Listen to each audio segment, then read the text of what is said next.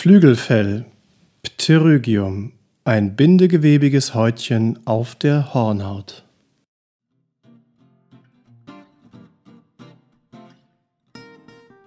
Herzlich willkommen zum Augenzentrum Schleswig-Holstein Podcast.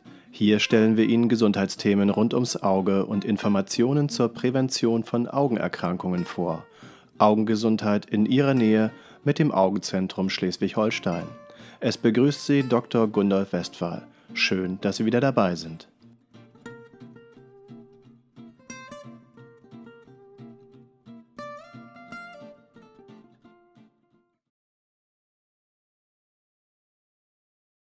Ein Flügelfell oder Pterygium ist eine gefäßhaltige Gewebswucherung der Bindehaut, die von außen auf die Hornhaut wächst. Der Befund ist gutartig. Bei fortschreitendem Wachstum kann es sinnvoll sein, das Pterygium operativ zu entfernen. Diese bindegewebige Veränderung wächst meist von der nasenseitigen Bindehaut als dreieckige Struktur auf die Hornhaut. Häufig beschreiben Betroffene ein leichtes Fremdkörpergefühl. Je weiter das Pterygium in Richtung Hornhautzentrum vorwächst, desto ausgeprägter kann eine Hornhautverkrümmung, ein sogenannter Astigmatismus, werden.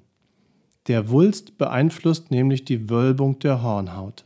Dies kann in einem gewissen Umfang mit Brillengläsern korrigiert werden. Wenn die Tendenz des Astigmatismus aber zunehmend ist, sollte ein Eingriff erwogen werden. In sehr ausgeprägten Fällen kann das Flügelfell bis in den zentralen Hornhautbereich ragen und die Sicht beschränken. Ebenfalls kann es durch eine Einschränkung der Augenbeweglichkeit zum Auftreten von Doppelbildern kommen. Spätestens jetzt sollte eine chirurgische Entfernung des Befundes erfolgen.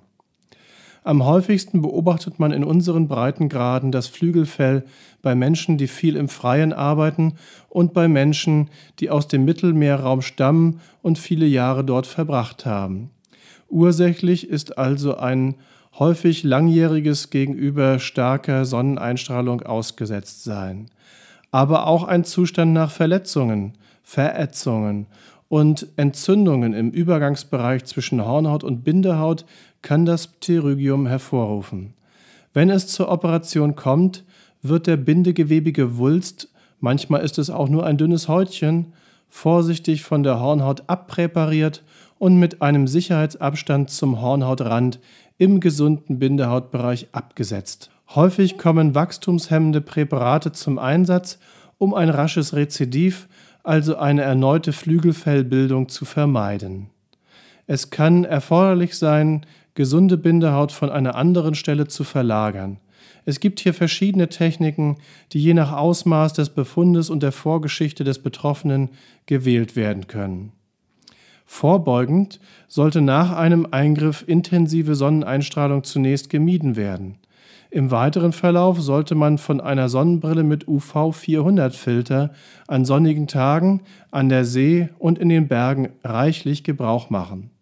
Ein trockenes Auge kann schneller zu Reizungen und damit entzündlichen Reaktionen an der Bindehaut-Hornhautgrenze führen. Daher sollte in der ersten Zeit nach der Operation ganz intensiv und später möglichst immer noch regelmäßig ein Tränenersatzmittel verwendet werden. Je nach Intensität des Befundes und wohl auch erblicher Veranlagung kann es dennoch zu erneuten Wucherungen kommen. Daher sollte der Befund langfristig regelmäßig kontrolliert werden. In den Show Notes zu dieser Folge finden Sie auch die Links zu zwei ebenfalls empfehlenswerten Podcast-Folgen, nämlich zu den Empfehlungen für den Kauf von Sonnenbrillen und zum Thema trockenes Auge. Ich bedanke mich fürs Zuhören. Bis zum nächsten Mal im Augenzentrum Schleswig-Holstein Podcast. Ihr Dr. Gundolf Westphal. Wenn Ihnen unser Podcast gefällt, empfehlen Sie ihn gern Freunden und Verwandten. Teilen Sie ihn vielleicht auch in sozialen Medien. Haben Sie Wünsche und Anregungen? Senden Sie uns gerne eine E-Mail an podcast.azsh.de. Wenn Sie unsere Informationen hilfreich finden und die Sendung gerne hören, wären wir Ihnen für eine Rezension bei iTunes dankbar. Dies hilft uns, mit dem Nischenthema Augenheilkunde sichtbar zu werden und auch anderen Interessierten wertvolle Informationen zur Augengesundheit vorzustellen. Vielen Dank. Abschließend möchten wir Sie darauf hinweisen, dass alle Informationen dieses Formats allgemeiner Natur sind und keine Beratung und Therapieempfehlung für spezifische Belange darstellen. Sie können einen Augenarztbesuch nicht ersetzen. Wenn Sie individuelle Beratung benötigen, stellen Sie sich gerne in einer unserer Sprechstunden in Ihrer Nähe oder in unserer Online-Videosprechstunde vor.